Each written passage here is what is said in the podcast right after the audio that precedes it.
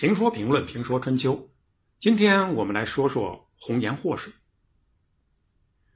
重现烽火戏诸侯这个故事，我们的眼前呢会飘来八个大字：女人误国，红颜祸水。这个逻辑呢是周人建立的。周武王在伐纣的最后一次军事总动员的时候，义愤填膺的说。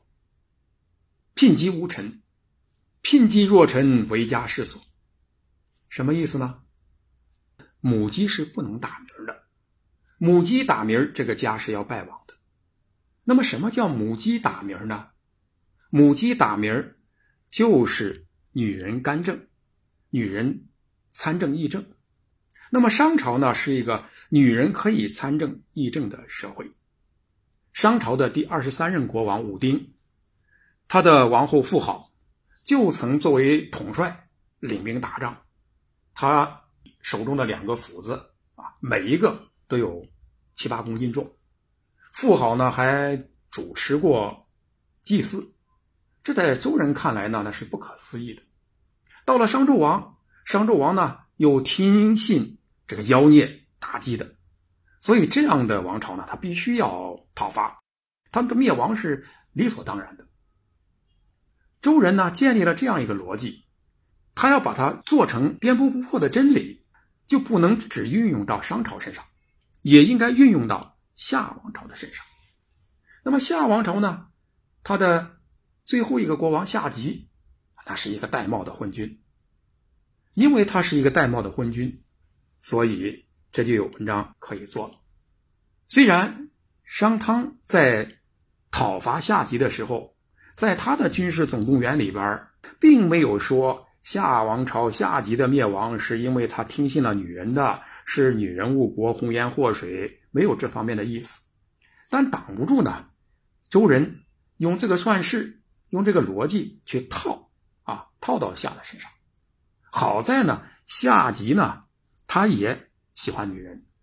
夏桀在一次战争中呢，获得了一个女奴。这个女奴呢是有氏族首领的女儿，有氏族打败了，就把自己的女儿作为贡品呢送给了夏桀啊。这个女儿呢叫莫喜，夏桀呢非常的喜欢莫喜，所以就有了这样的一个故事啊，说酒池肉林。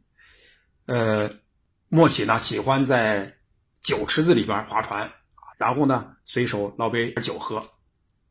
他喜欢呢听丝布帛的声音，在那个时代呢。绢帛是非常昂贵的，撕绢帛呢，就相当于我们今天拿锤子去砸宝玉，撕人民币。但是因为莫喜喜欢听，夏桀就让他撕。但是后来呢，莫喜被冷落了啊，也许是夏桀有了新欢，所以莫喜呢就和夏桀的厨子伊尹交往。伊尹虽然是个厨子，可他不是一个一般的厨子。他可是一个非常重要的历史人物，他是商汤的，可以说是商汤身边的诸葛亮，是商朝的开国的国师，做了三朝的宰相啊，三朝元老。他在夏桀身边做厨子呢，实际上是卧底。当然呢，他本身呢这个厨艺非常好。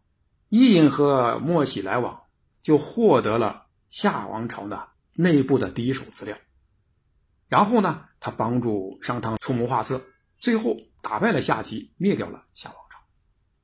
那这个故事呢，它也可以落实到女人误国、红颜祸水。既然夏、商都是因为女人而亡国的，那么周也应该是因为女人而亡国的。所以褒姒呢，就顺理成章的成为祸水。那么。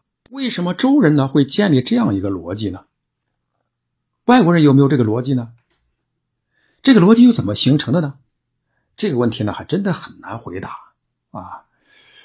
以我这知识结构，未见得能把这个问题呢说清楚。不过呢，我费点劲儿，努力呢把这个问题呢做一个解释。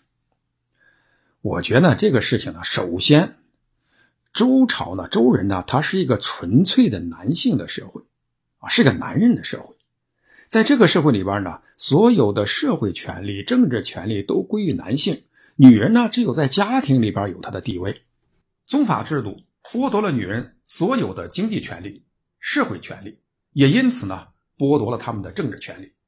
女人呢不能参与政治，也不能参与家庭以外的所有社会活动，在家从父，出嫁从夫，夫死从子。虽然其他民族、其他国家。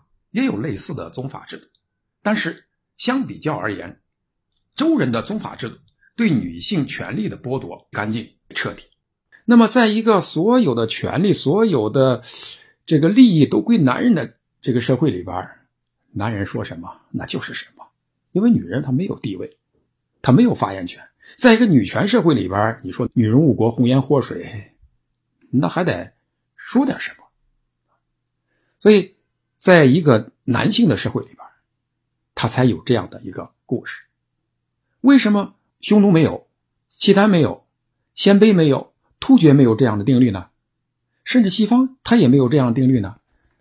因为他们的，然后他们的民族呢，女性还是有一定社会地位的。你比如说我们刚才说的，北方的那些匈奴、鲜卑、契丹、突厥啊，在这些游牧部落里边。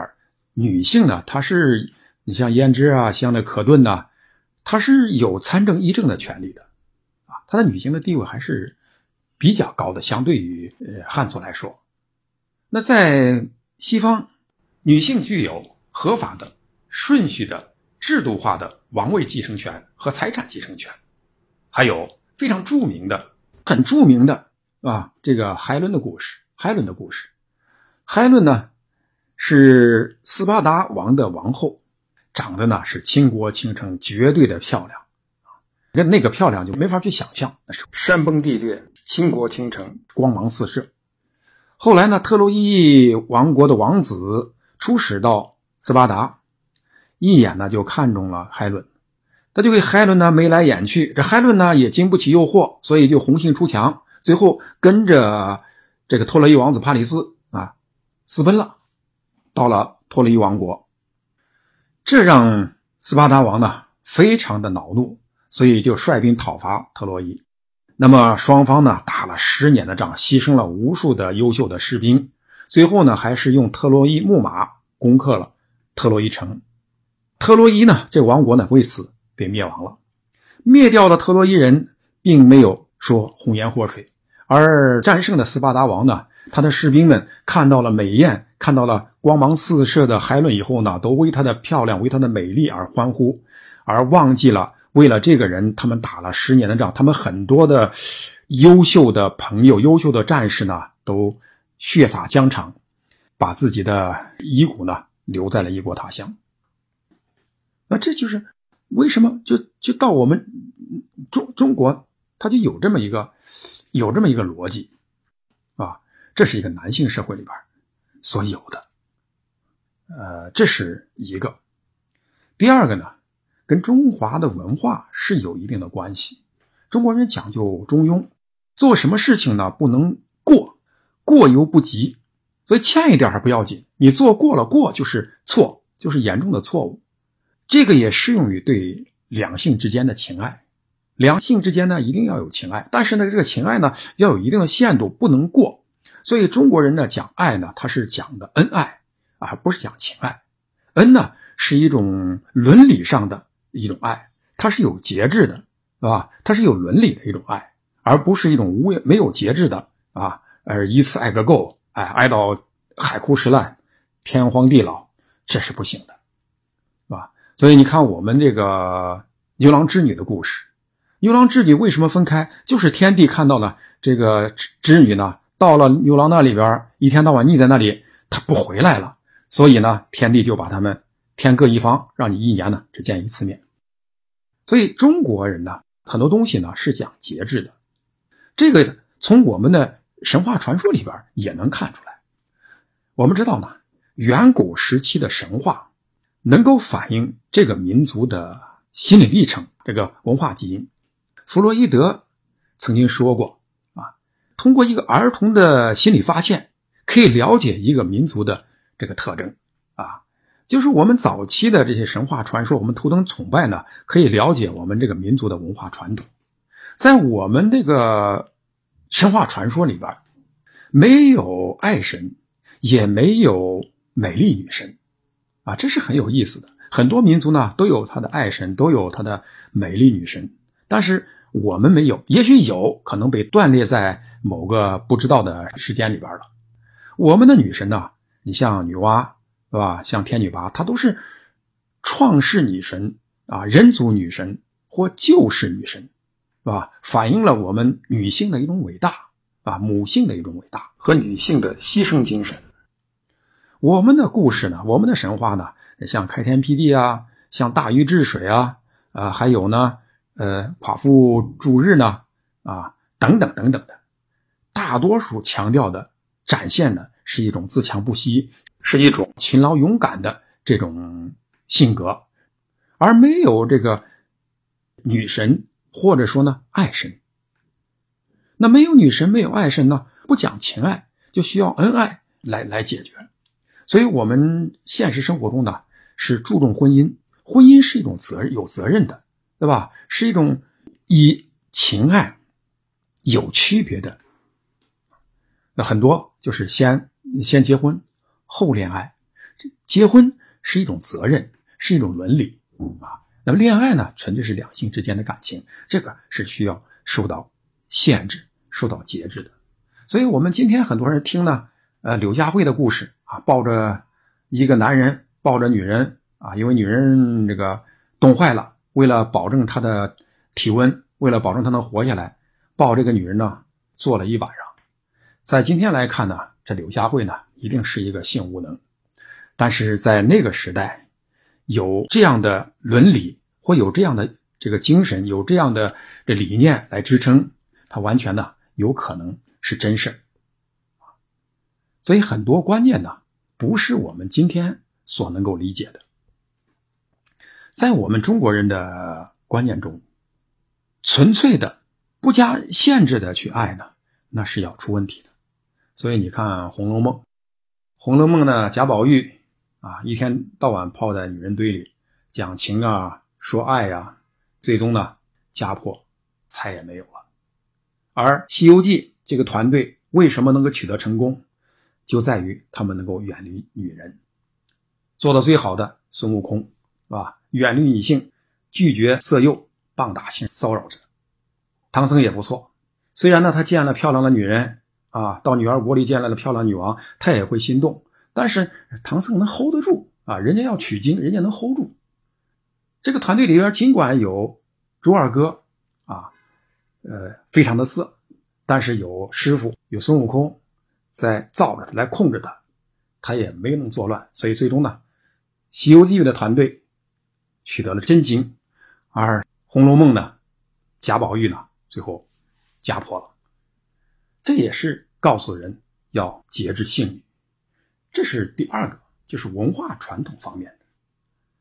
第三个呢，呃，在中国的历史上呢，确实也有这个因为宠爱女人而导致呢荒废政业啊，而导致政荒人稀啊，导致那个朝纲混乱，确实也有这种情况。但是这个呢，不能怪女人，因为有些帝王呢，他喜欢画画，喜欢写字或者喜欢做木匠，他也荒废了他的朝纲，他也不这个不理朝政。最后，你不能说是这个，呃，这个字画误国，或者说是那个那个家具误国吧？他不能这样讲，是吧？因为这个人他的溺爱，他的喜好呢，他各有不同。但是历史上确实有这样的情况，所以这个伍子胥。呃，就这样讲。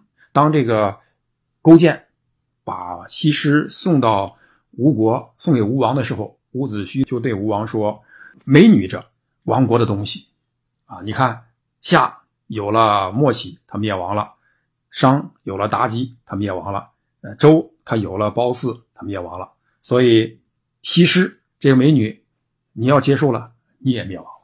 后人也确实以为呢，就是西施亡了。”吴国实际上呢，吴国亡国呢，跟西施呢，真的关系不是太大，啊，还是他们自己啊，还是吴国自己的政治出了问题。但是就容易建立这么一个逻辑。还有呢，就是凡是有情爱，凡是讲究男女情爱的，都是一些昏君和历史不清白、有历史遗留问题的女人。你看，我们梳理一下：莫喜啊，夏的莫喜，商的妲己，到周的褒姒，这三个人呢，虽然性格不同，爱好不同，但是有一点是相同的。就是他们都是作为战利品，对吧？被对方呢作为贡品贡献给这几个王的，所以他们的出身都不高。用我们今天的话来讲，他都是贫下中农的子女。这贫下中农的子女历史不清白啊，然后呢又长得漂亮，说这样的女人呢是最可恶的。虽然西施没有归到这一类，那是因为呢，那西施呢她成就了越国。而夏姬、商纣和周幽王，这都是昏君，戴帽的历史上有名的昏君。所以这昏君呢，配这个妖女，这是一个绝配，最后导致这个家破人亡，导致朝代的这个更迭。而实际上，这三个朝代的更迭呢，都是武力，都是军事，都是战争的结果。夏的灭亡是商汤用鲜血、用战争、用一场一场的战争呢获得的。商的灭亡呢，也是周武王带着军队，对吧？